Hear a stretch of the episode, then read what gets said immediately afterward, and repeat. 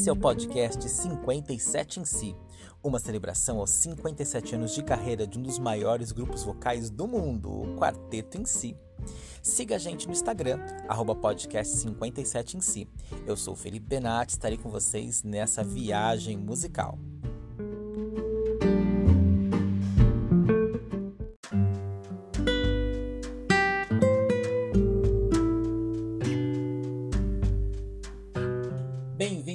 Episódio 7, parte 2 do podcast 57 em si. Neste episódio, vamos dar continuidade à história sobre o álbum de 1965 Caime and the Girls from Bahia. Na parte 1, contamos como que surgiu essa proposta, quem estava envolvido na produção e falamos sobre todo o lado 1 do álbum e esse episódio vamos falar sobre o lado 2, o que aconteceu com o lançamento, vamos falar sobre as músicas prediletas, dar as indicações e muito mais.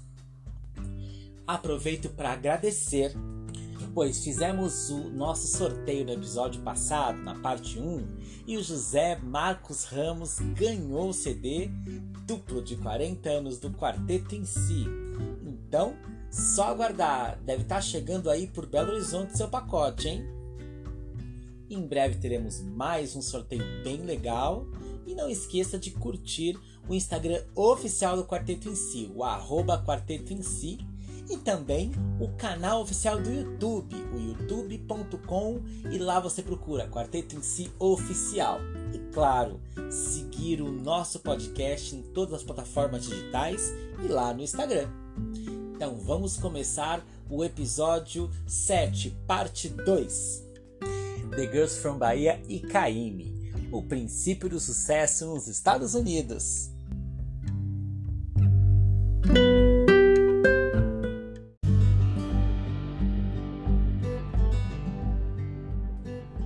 Esse é o Música por Música. Aqui vamos comentar sobre faixa a faixa, a impressão sobre cada uma das músicas, quem produziu, quem escreveu, aonde foi gravada, algumas historinhas a mais. Vamos lá? E vamos para o lado 2 do disco. A primeira canção é Marcha dos Pescadores que lá foi rebatizada de March of the Fishermen. Mas é exatamente curioso esse fato, porque isso era só para identificar facilmente a música para o mercado americano, porque a música é totalmente em português. As, o The Girls from Bahia e o Dorival Caymmi cantam em conjunto, né? Quase que as meninas cantam mais tempo que eles na faixa, né? É realmente uma divisão de vocais aí. Elas fazem coro para ele, mas tem diversos solos, né? É, é um tanto parecido com o que a gente ouve em História de Pescadores. Mas, como eu já havia comentado, Marcha de, dos Pescadores né, é uma versão de História de Pescadores, especificamente de Canção da Volta, com um trecho que nós vamos comentar daqui a pouco na letra que não tem na outra música. E essa, inclusive, foi essa gravação, né, é a que faz parte da trilha sonora do The Sun Pitch Generous, aquele filme, conforme eu comentei, ficou muito famoso na Rússia. Inclusive, em breve nós vamos falar mais sobre ele, porque eu vim a descobrir que existe uma trilha sonora desse filme e o quarteto em si faz parte dessa trilha sonora. Mas segura essa informação aí que em breve nós vamos ter um episódio sobre isso. Ainda estou na produção e pesquisa. Esse é o História Dentro da História.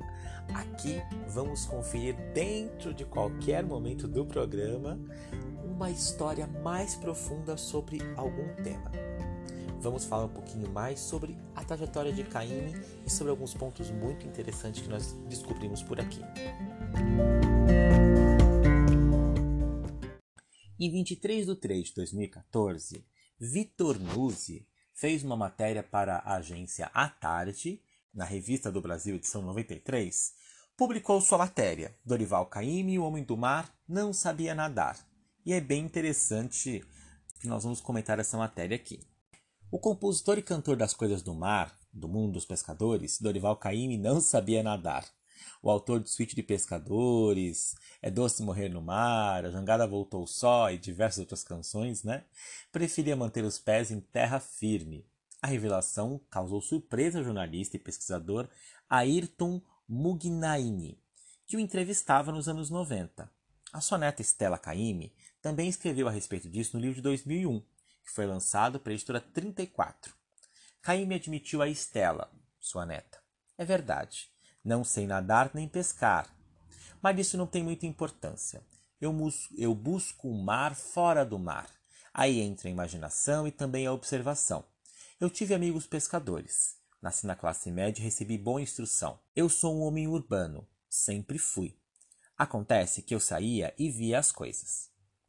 A partir das cenas reais, corriqueiras, o compositor explicava que era preciso ter uns olhos especiais para ver a música, ainda abstrata. Assim, eu primeiro vejo a música, depois absorvo e logo após o transformo em canções. Caíme completaria 100 anos e 30 de abril, né, daquele ano da matéria. Nasceu em Salvador às 22h50. Ele faleceu aos 94 anos em 16 de agosto de 2008, no apartamento em que morava em Copacabana. Onze dias depois morreria Stella Mares, sua companheira por quase sete décadas. Sete décadas antes, o baiano havia pegado um Ita no norte, conforme conta suas canções, foi para o Rio de Janeiro e de lá não saiu mais.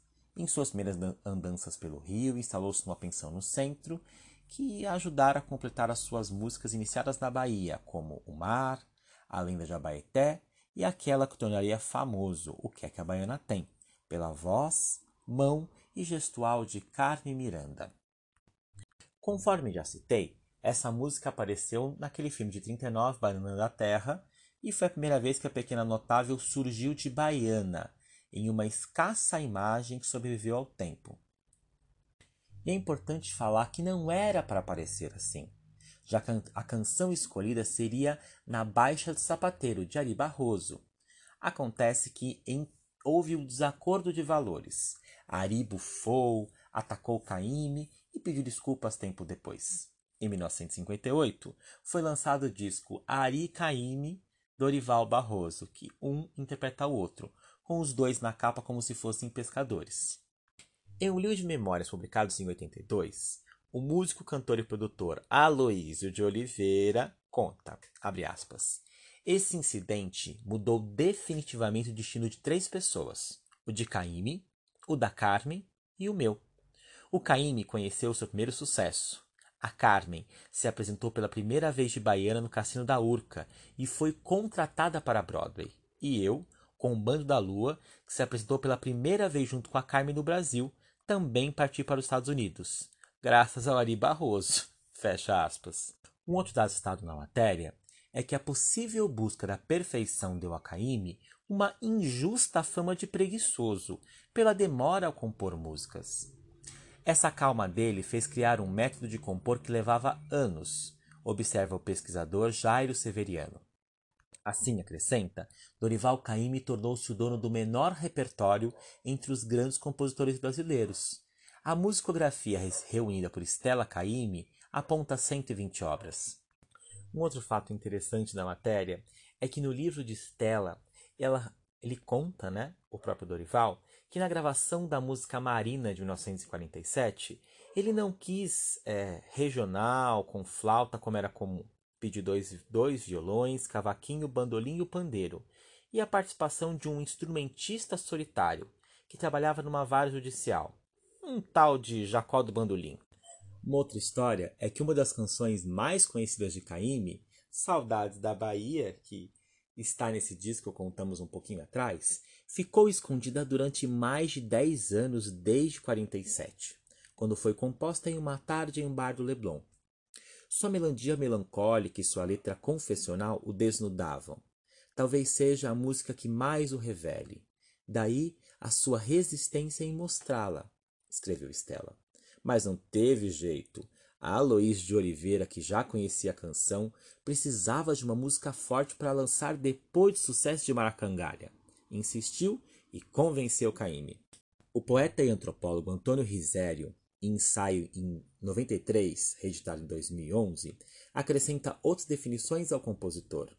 Abre aspas. Um mulato ensolarado, em vista de coqueiros e gaivotas, poetizando quase sempre do ponto de vista da praia, quase nunca da proa. Fecha aspas. O que trata da beleza feminina, misturando malícia e delicadeza. Abre aspas um compositor dos prazeres da comida, do corpo feminino e da natureza litorânea. Fecha aspas. Um poeta do remeleixo e que não se desconsola no chão, nem busca ser transcendental. Abre aspas. É o cantor das aparências, da experiência imediata, numa poesia a olho nu. Fecha aspas.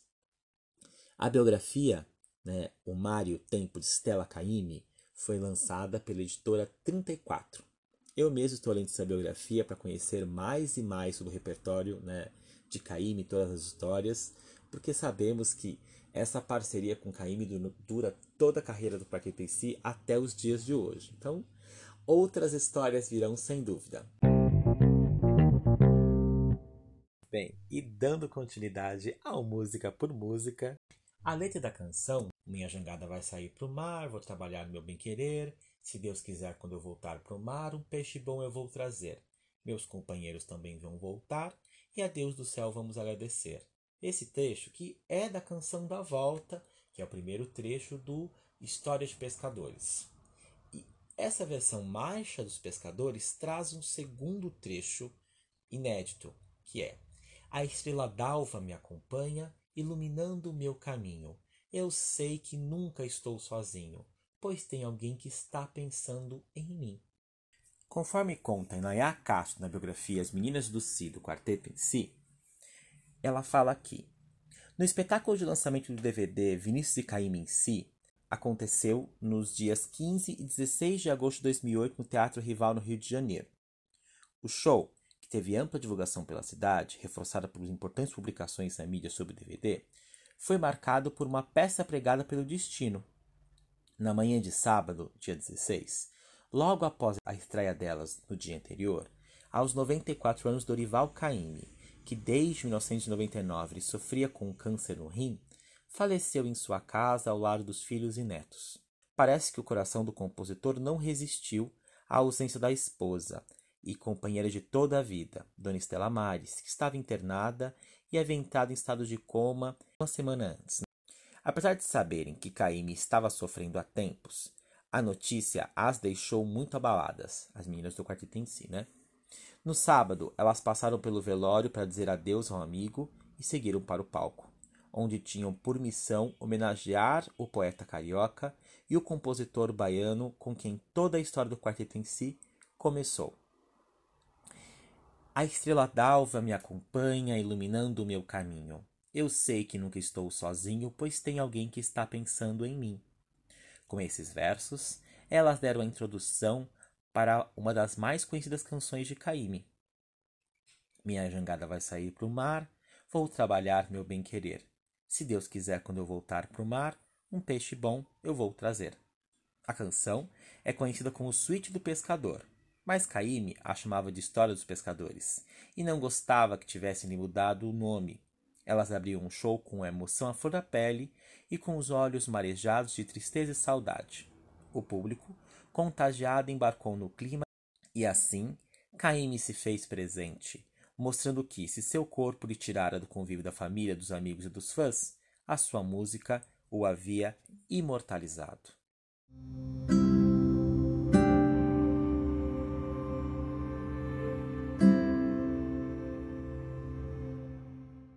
A segunda música do lado 2 é Morrer de Amor, cantada somente por The Girls from Bahia, nossas meninas do quarteto em si. Ela foi rebatizada como I Live to Love You, porém essa gravação é totalmente em português. A música é de Oscar Castro Neves e a letra é de Lovers Fiorini. E os créditos estão corretinhos. Oscar Castro Neves, que é o responsável pela banda que acompanhou o quarteto no show do Zum Zum, que ocorreu nessa mesma época. Já Lovers Fiorini, mais conhecido como Luva, foi um dos primeiros letristas da bossa nova. Suas principais composições foram com os irmãos Castro Neves. Com Oscar, né, ele teve Chora Tua Tristeza, que ficou muito famosa. E com o Ico Castro Neves, ele também teve Gosto do Seu Olhar. Mas suas principais composições mesmo são Morrer de Amor e Onde Está Você. Ambas as canções ficaram muito famosas na voz também de Alaide Costa. Onde Está Você teve uma gravação na voz de Gessé, que também se tornou um clássico.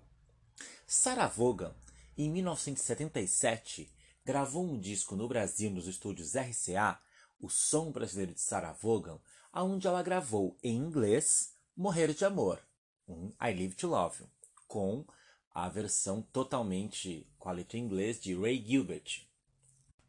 Maísa, Caetano Veloso e diversos outros cantores regravaram principalmente essas duas músicas. Mas é muito importante lembrar, muito interessante inclusive, que as meninas do quarteto em si foram uma das primeiras a gravar essa música. Originalmente, essa canção saiu no mesmo ano no álbum de estreia de Nana Caymmi. Loversy, ou Luva, né, para os amigos, era petropolitana, ou seja, nasceu em Petrópolis. Existe um livro escrito por Rodrigo Fiorini que está para ser lançado sobre a sua trajetória tanto a trajetória de Loversy quanto do seu colega, né, o seu parceiro Oscar Castro Neves.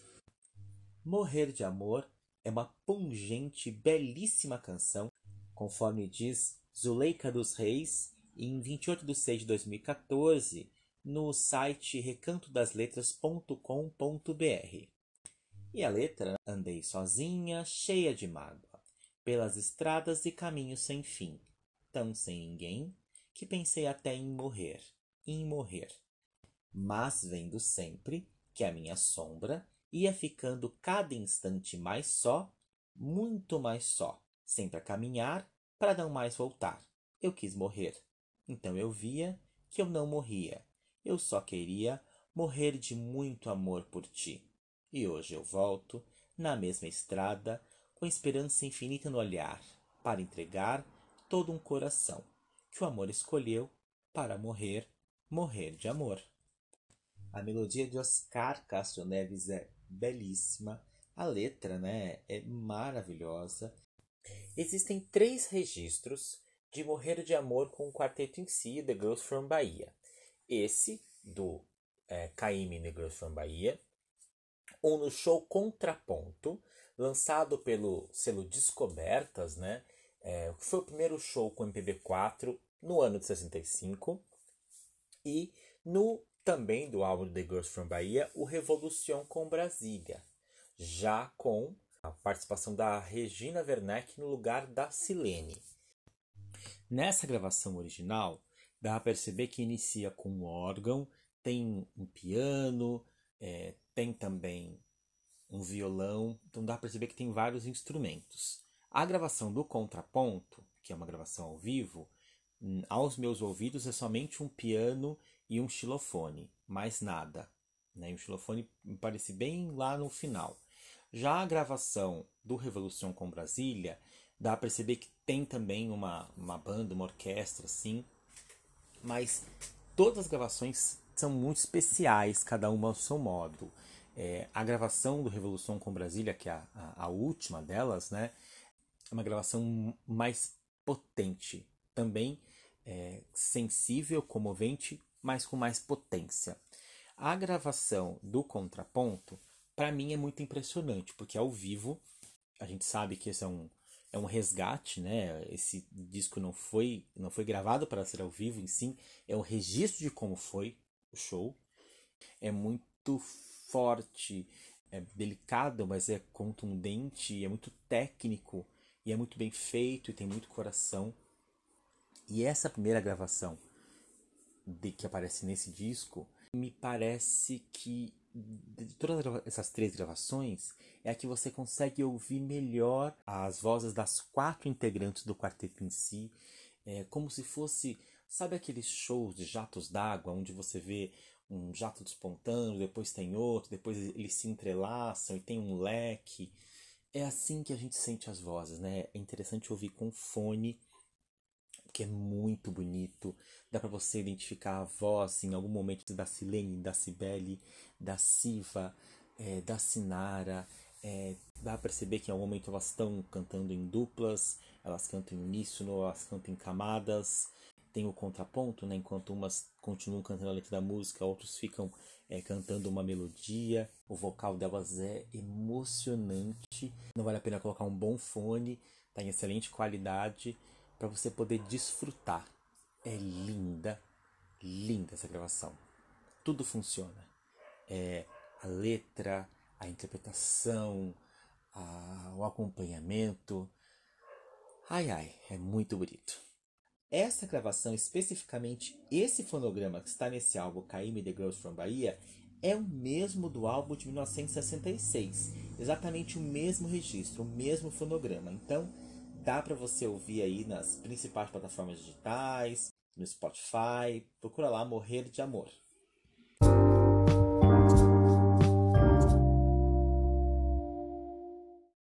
A terceira música do disco é um fato curioso, pois, tanto no encarte quanto no disco, está marcando que seria o vento, ou The Storm, como ficou em inglês. Porém, quando a gente ouve a música, claramente não é essa música, e sim temporal, que consta como se fosse a quinta música do lado 2. Então não sei se é um erro de, pre de prensagem, né? especificamente da minha edição. Aqui eu tenho é a que foi editada na Argentina, e aí eu fico me perguntando se na versão americana, na prensagem nos Estados Unidos, também houve essa falha. Enfim, não tenho essa versão ainda, pode ser que um dia eu consiga, mas achei muito curioso. Apesar desse erro aqui, a terceira música é Temporal, que lá foi rebatizada de Whistle to the Wind. É uma música somente de Caymmi, né? totalmente em português, e nesse caso, nessa gravação, sem a participação das meninas do quarteto em si. Ela é totalmente só Caime e seu violão. Essa foi a canção, uma delas, né, que Caime cantou com Andy Williams em seu programa, aonde Caime ia cantando em português e Andy Williams cantando em inglês, quase como uma tradução simultânea para os americanos. E é uma das canções que aparece em História de Pescadores, naquele registro incrível do Zum Zum, que faz alusão aos gritos desesperados pelos colegas num dia de temporal. Então, essa é uma das seis canções que fazem parte do História de Pescadores, que depois virou Suíte de Pescadores aí, como já comentamos.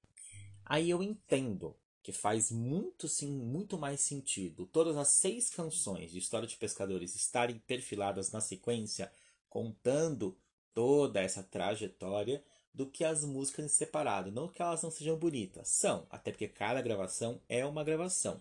Mas eu acho que faz muito mais sentido e enriquece muito mais quando a gente ouve a história completa. Hum, na gravação original, até de História de Pescadores aí, por Dorival Caymmi, entre as canções ele conta a história, ele narra conforme vai acontecendo. Né? Também é uma forma interessante de ouvir, porque parece todo um filminho assim. Mas eu gosto muito da versão que foi apresentada no Zoom Zoom com o conjunto Oscar Castro Neves e o quarteto em si. Acho que fica muito, acho que é, é o suficiente as músicas estarem na sequência, acho que elas falam por si. E a letra, né, aquela letra bem econômica nas palavras, Pedro, Chico, Lino, Zeca, cadê vocês, ó Mãe de Deus? Eu bem que disse a José, não vá José, não vá José, meu Deus. Com tempo desses não se sai. Quem vai pro mar, quem vai pro mar, não vem. É mais um exemplo de que a melodia e a letra funcionam juntos, pois só lendo a letra dá para ter ideia da brilhante proposta que tem a música. A interpretação, tudo isso mostra é, o que se queria passar com essa canção. Essa é a gravação aí que está na terceira faixa do Amy and the Girls from Bahia. A quarta canção do lado 2 é Praia de Amaralina, que lá foi rebatizada como Amaralina Beach, porém está gravada totalmente em português. A composição é de Carlos Castilho e Francisco de Assis. somente pelas The Girls from Bahia, pelo quarteto em si. E os créditos estão corretinhos também. A Praia de Amaralina, falando um pouquinho sobre da onde veio a ideia dessa música, é uma praia que está situada no bairro de Amaralina, que é um bairro de Salvador, a capital da Bahia. Esse nome é uma flexão da originalmente Fazenda Amaral, uma das terras das capitanias hereditárias.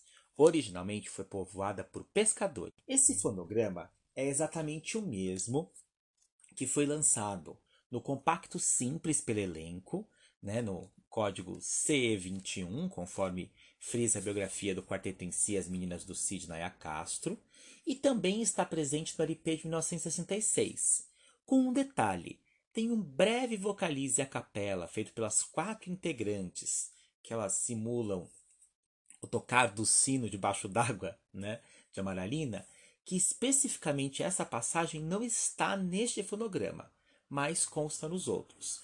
No disco também, no CD duplo, na verdade, de 40 anos do quarteto em si, nós também vemos esse fonograma completo com aquele vocalize, que na minha opinião é um dos momentos mais bonitos da música. Não consigo entender por que especificamente nesse fonograma eles não colocaram. E a letra, né? Lá na praia de Amaralina, Bahia, tem um sino debaixo d'água do mar. Tem um peixe, peixe de ouro, tesouro que toca o sino do mar.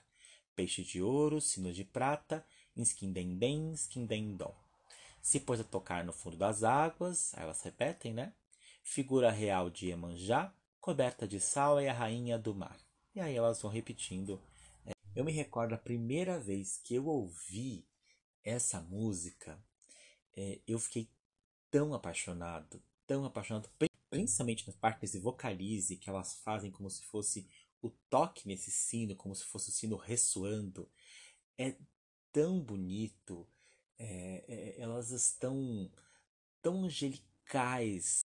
Eu entendo porque foi colocada nesse disco, fazer parte desse setlist, porque é uma música linda, tem esse sabor brasileiro, esse sabor da Bahia, grande é, é canção aí do quarteto em si, então vale muito a pena. Esse registro Praia de Amaralina eu encontrei no YouTube com o nome de Dorival Caymmi Praia de Amaralina. Mas a gente já comentou que o Dorival Caymmi não participa dessa música, que é um registro de 2 minutos e 2 segundos e é exatamente o mesmo registro do disco. Então, lá no YouTube, tem que procurar no canal de David Timmerman, T-I-M-E-R-M-A-N. Dorival Caymmi Praia de Amaralina. Foi publicado em 11 de dezembro de 2014. E aí sim, você consegue ouvir exatamente esse registro sem o vocalize. Último comentário é que eu não encontrei nenhuma outra gravação por nenhum outro artista dessa música Praia de Amaralina. Então é bem interessante. É, de fato, essa gravação do quarteto em si, na minha opinião, é definitiva porque ela é lindíssima e realmente não tem nenhum outro registro que eu tenha encontrado dessa canção. Agora sim, a quinta canção do disco, do lado 2, O Vento, que lá foi rebatizada de The Storm, é totalmente de Dorival Caymmi, em português, sozinho, sem nenhuma participação das meninas, somente Caymmi e seu violão. É uma gravação bem dramática, né? E a letra tem diversas repetições. Então, vamos chamar o vento, que ele repete diversas vezes, vento que dá na vela, vela que leva o barco, barco que leva gente, gente que leva o peixe, peixe que dá dinheiro, curimã, curimã e curimã lambaio. E é basicamente isso a letra, ele repete várias vezes isso. Eu encontrei um artigo escrito por Paulo da Costa e Silva para a revista Piauí em 11 de agosto de 2016, chamado Canções Praieiras. Lá ele conta que a maior parte das canções praieiras de Dorival Caymmi foi composta nos anos 40. E que apesar da distância temporal, a força estética do conjunto permanece intocável. Ele cita das canções a simplicidade e a sofisticação, que são naturais né, na obra de Caymmi que não tem paralelos.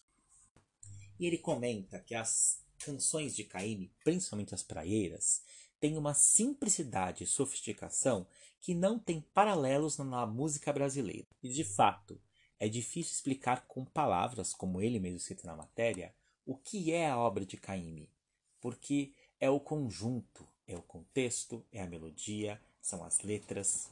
E ele fala que uma das canções praieiras, O Vento, descreve a cadeia de casualidades que transforma o vento em dinheiro em sustento vital.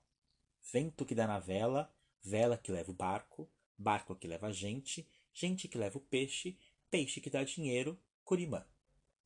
Com isso, Caíme expõe com força poética a fragilidade rústica do sistema econômico de uma aldeia de pescadores, sua dependência direta dos elementos da natureza.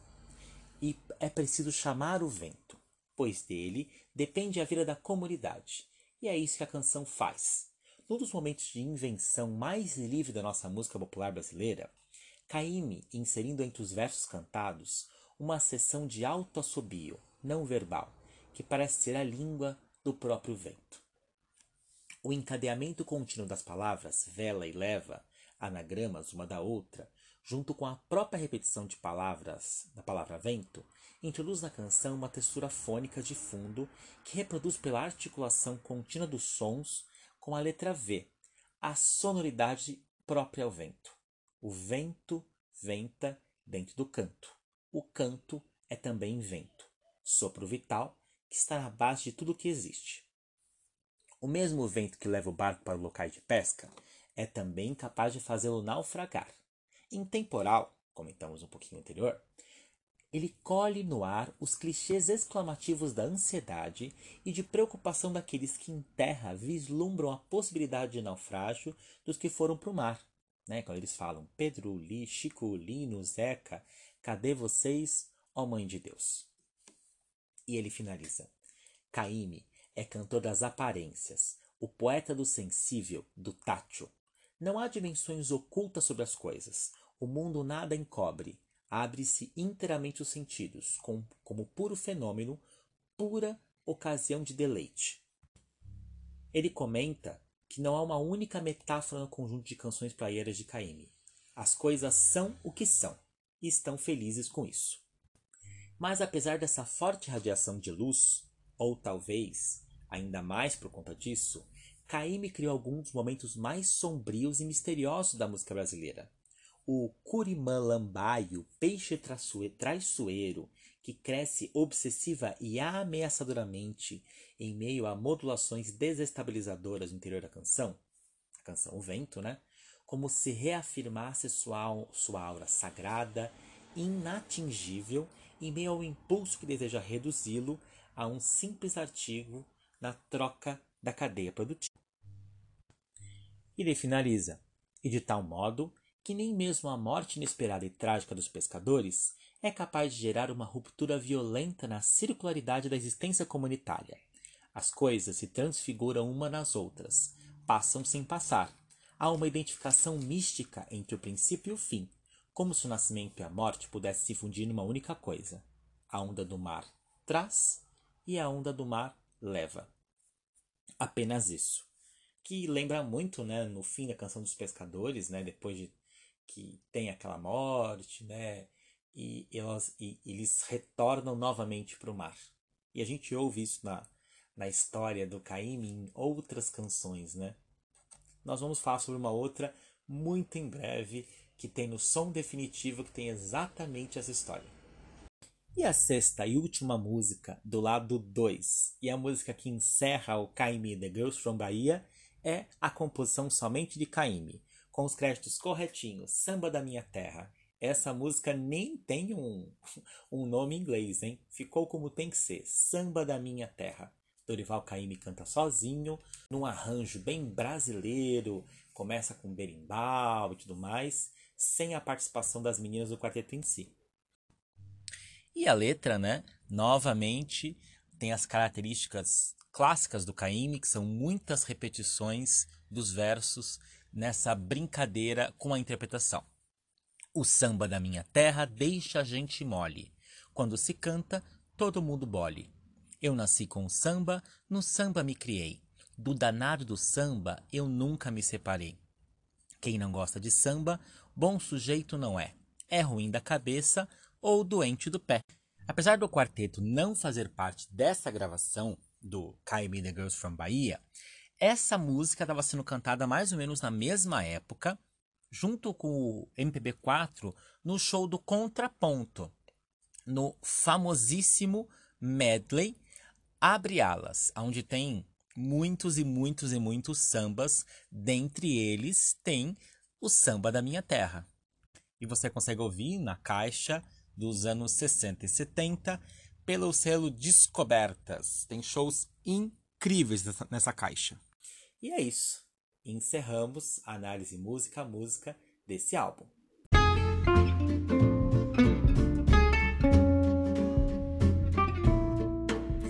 Então temos mais uma edição do História dentro da história, porque a gente tem mais o que contar para vocês, hein? Vamos lá? Hoje vamos contar um pouquinho sobre um trecho do livro de Rui Castro, Chega de Saudade, lançado pela Companhia das Letras em 1990, que foi revisado novamente algumas vezes.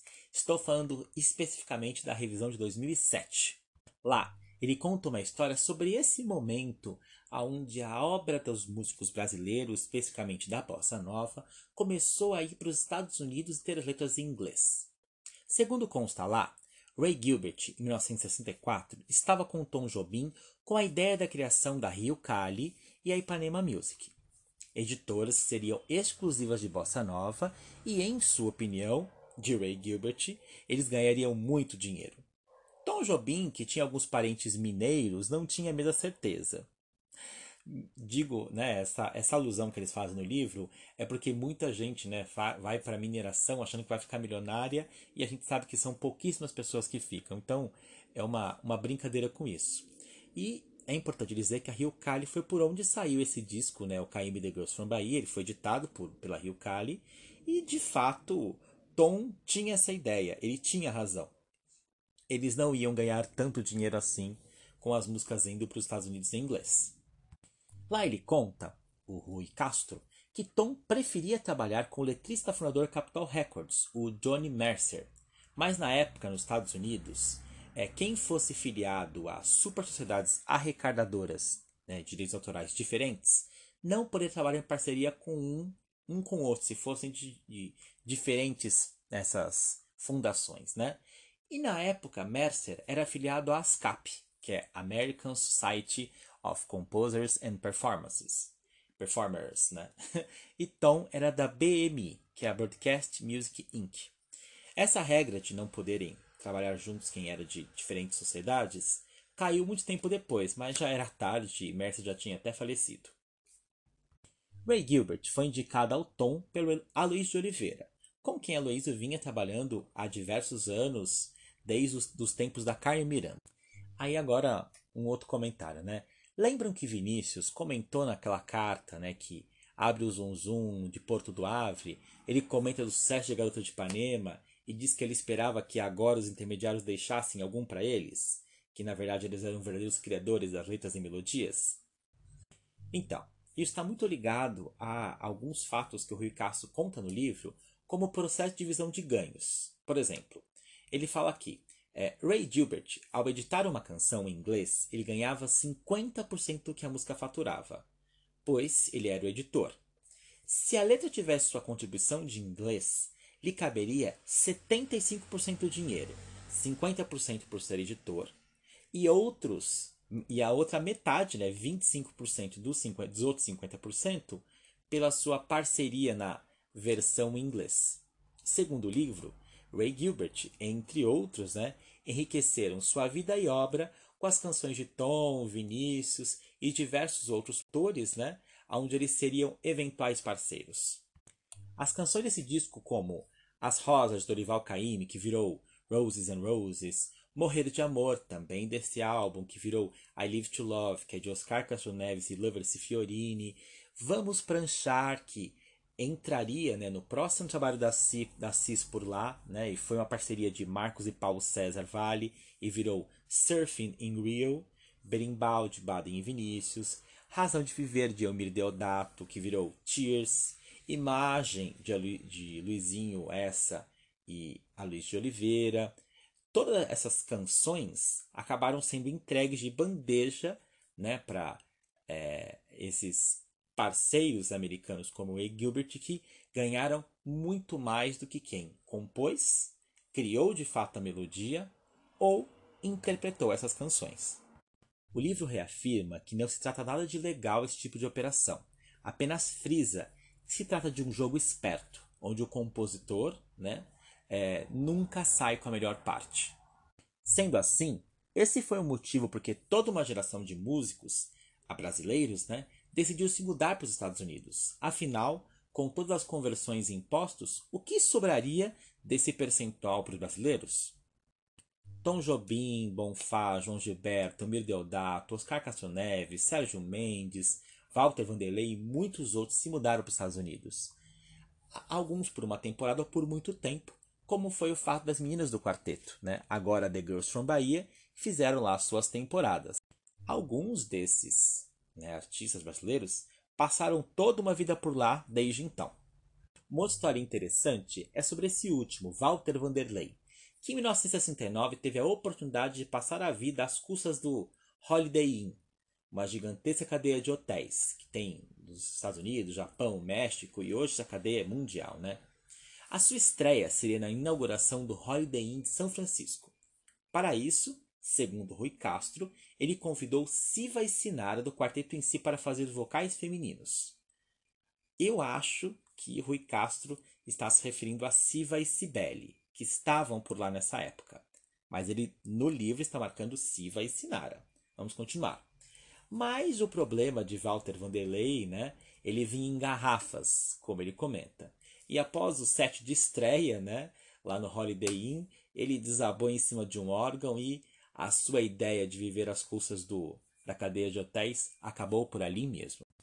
Quando eu comentei também com a Sinara, né, que eu tinha conseguido esse disco, é, conversamos um pouquinho sobre essas diversas versões aí de discos do quarteto pelo mundo todo, né? Eu sempre posto no Instagram, lá do podcast 57 em si, diversas versões. Algumas têm as fotos do quarteto em si e diversas versões não têm. Eles mudam o nome, tiram os créditos do quarteto. E ela mesma me disse que ao longo da vida inteira elas foram muito lesadas sobre esse pessoal que fica pegando a obra delas e reproduzindo no mundo inteiro sem pagar os devidos direitos autorais.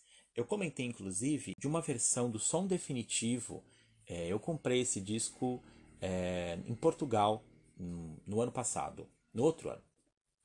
E, enfim, não sabia. Eu vi um disco novo numa loja, comprei. Só quando você olha os créditos, você vê que os créditos são de uma, aparentemente, de uma empresa polonesa, né?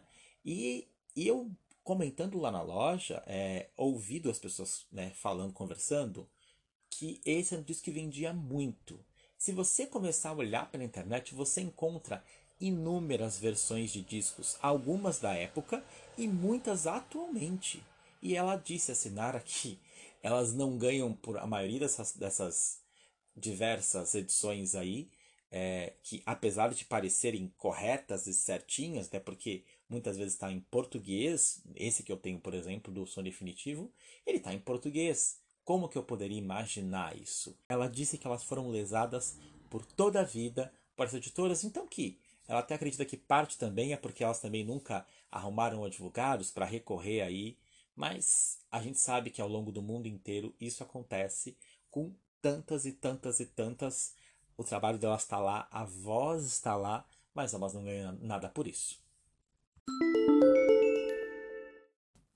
É muito engraçado e trágico também é, compreender como um álbum desse, uma parceria do Dorival Caymmi com o quarteto em si, nunca teve o lançamento com os créditos para ambos como deveria no Brasil.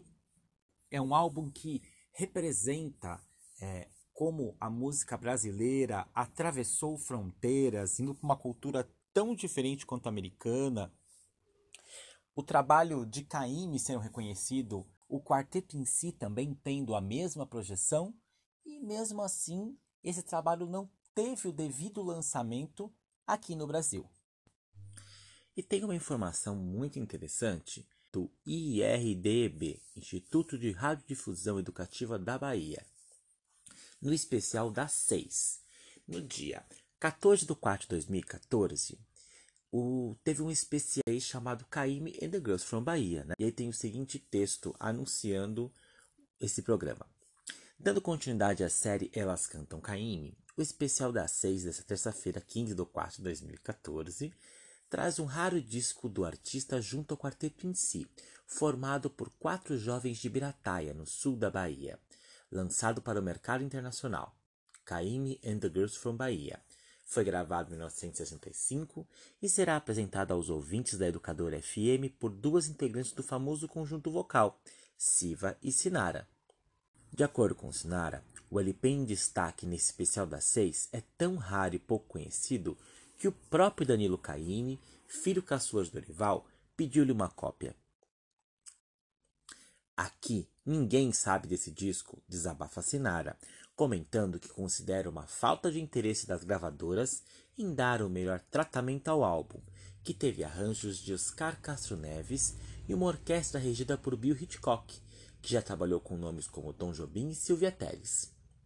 Nesta edição, Silvia e Sinara comentam os bastidores da realização do trabalho, parte feito em Los Angeles e parte do Rio de Janeiro. No disco que apresentou o quarteto em si aos Estados Unidos, o grupo vocal foi rebatizado, assumindo o nome The Girls from Bahia. Era a época em que The Girl from Ipanema estava estourada lá, explica Siva, revelando que a ideia partiu do produtor Aloysio de Oliveira. É interessante falar que era o quarteto em si original, as quatro irmãs, Siva, Cibele, Sinara e Silene. Foi um dos poucos discos que Silene participou no começo da carreira. Em 66, exatamente depois desse disco, ela saiu do quarteto, relembra Sinara. O repertório traz músicas como Das Rosas, canção de Caíme que chegou a ficar conhecida nos Estados Unidos, e Sábado em Copacabana. Então, com a produção de Renato Santos, elas participaram desse programa da Educadora FM e contaram um pouquinho dos bastidores e tudo mais sobre esse álbum. Tentei encontrar esse programa, mas ele não foi gravado, só foi ao ar mesmo. Seria muito interessante ouvi-lo. Quem sabe uma hora a gente consegue, não é mesmo? Mas fica esse relato aí com as meninas Siva e Sinara contando um pouquinho mais. Aí tem uma informação interessante que complementa e corrige o que eu disse. Aí elas informam aí que ele foi parte gravado em Los Angeles e parte do Rio de Janeiro. Aí pode ser que seja exatamente aquilo que eu imaginei, que a parte delas, por elas estarem ainda no Brasil, foi gravado aqui, mas o restante foi gravado com Caime lá em Los Angeles. Aí faria bem sentido, né?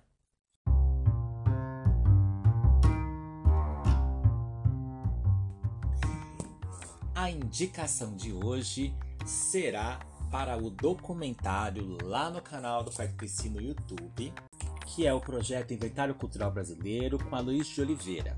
Esse vídeo que saiu no dia 30 de junho de 2020, nos 56 anos né, do quarteto em si.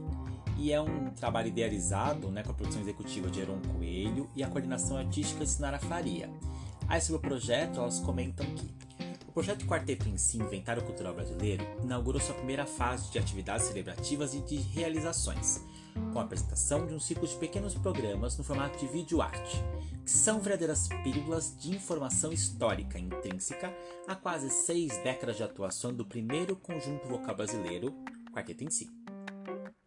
Que nesse ano 2020, né, foi quando foi lançado esse, esse vídeo, completa 56 anos de carreira, estamos com 57, né? Uh, em continuidade de ações como esse vídeo que vocês vão assistir agora, traz à flor memória nossa pele cultural mais brasileira, a figura e a personalidade histórica do realizador artístico, compositor e incansável operário da arte, Aloysio de Oliveira, que teve extrema importância na história do quarteto em si relevância que reverbera em sua atuação geral na construção e na consolidação de nossa música e nossa cultura como expressões imprescindíveis à formação de nossa identidade cultural.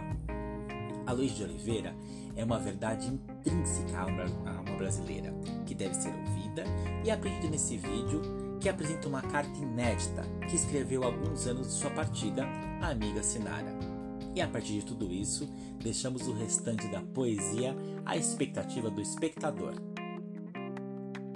Quando o nosso trabalho visa, antes de tudo, abrasileirar o brasileiro, como pediu Mário de Andrade, pois o Brasil, ante aquerelas que insistem em se manter atemporais, parece insistir em conhecer o próprio Brasil. E o pior, sem os dedos e anques, como bem preconizou Aldir Blanc. Mas hoje, com os desvios de grafia sobre a palavra mais sagrada e cláusula pétrea, nunca tão relativizada, por ainda não compreender que é uma arte. A arte é uma ação política. A montagem né, foi feita pela Luísa Santos e a Carolina Quatrina. Tem as participações aí, Sinara Faria e Silene Shakur. Temos a Siva na lindíssima carta Luiz Oliveira. Temos o próprio Luiz de Oliveira, utilizou parte da pesquisa aí da biografia de Naya Castro. Tem imagens do acervo pessoal das meninas do quarteto. Nossa, tem muita, muita coisa legal. Assistam, assistam, assistam. Inventário Cultural Brasileiro de Aloysio Oliveira lá no canal do Quarteto em Si Oficial no YouTube. Vocês precisam assistir. Vale muito a pena e vai fazer total sentido com esse essa figurinha Aloysio de Oliveira que já começou a surgir na carreira do em Si lá no show do Zoom Zoom e vai surgir muito daqui para diante.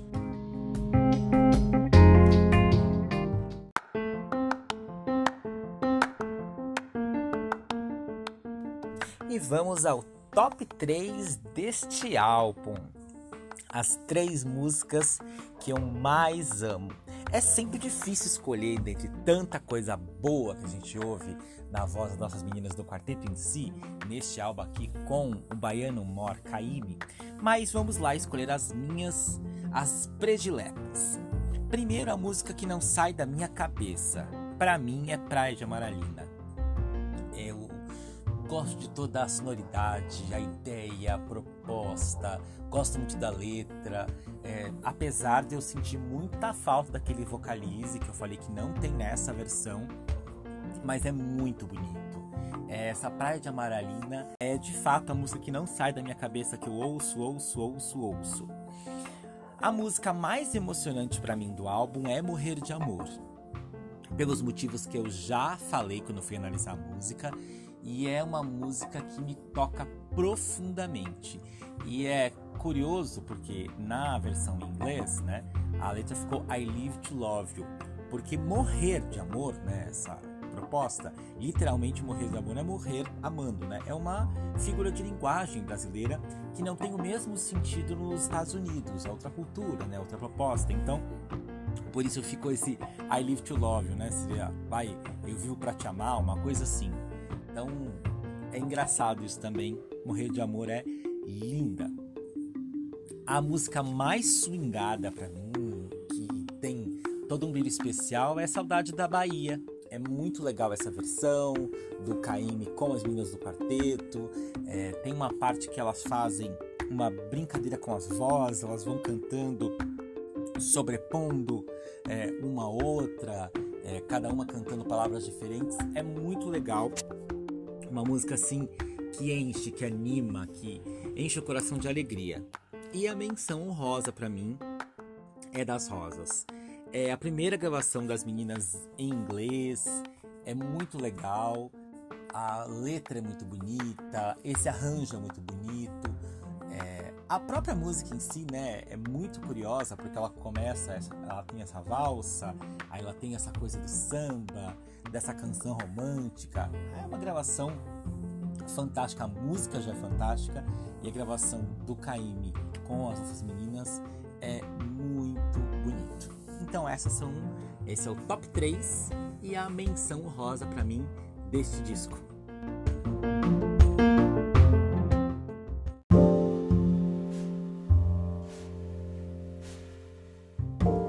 E aqui encerramos o sétimo episódio, parte 2. Foi uma grande, uma grande história que nós montamos aqui, por isso que resolvi contar em duas partes. Pode ser que em outros álbuns Se eu notar que a história vai ficar muito longa, eu faço a mesma coisa. Acho que fica um pouco mais agradável de ouvir, porque senão os programas ficam extremamente longos. E como sou só eu falando comigo mesmo, acho que é interessante ter uma pausa técnica. Então espero que vocês gostem. Compartilhem aí com os amigos esse nosso podcast, esse projeto que nós estamos fazendo. O único objetivo é contar a história da música brasileira com a história do quarteto em si, que são 57 anos de muita música, muita luta, muita resistência dessas quatro mulheres artistas batalhadoras, pioneiras na sua arte então siga a gente nas plataformas digitais. Estamos aí em diversas plataformas, como vocês sabem. Também siga a gente lá no Instagram, tanto a nossa conta do podcast 57 em si, quanto as oficiais do quarteto em si. Estamos juntos para sempre comemorar a música brasileira ao som do quarteto em si. É isso, muito obrigado e até o próximo episódio. Semana que vem estamos de volta.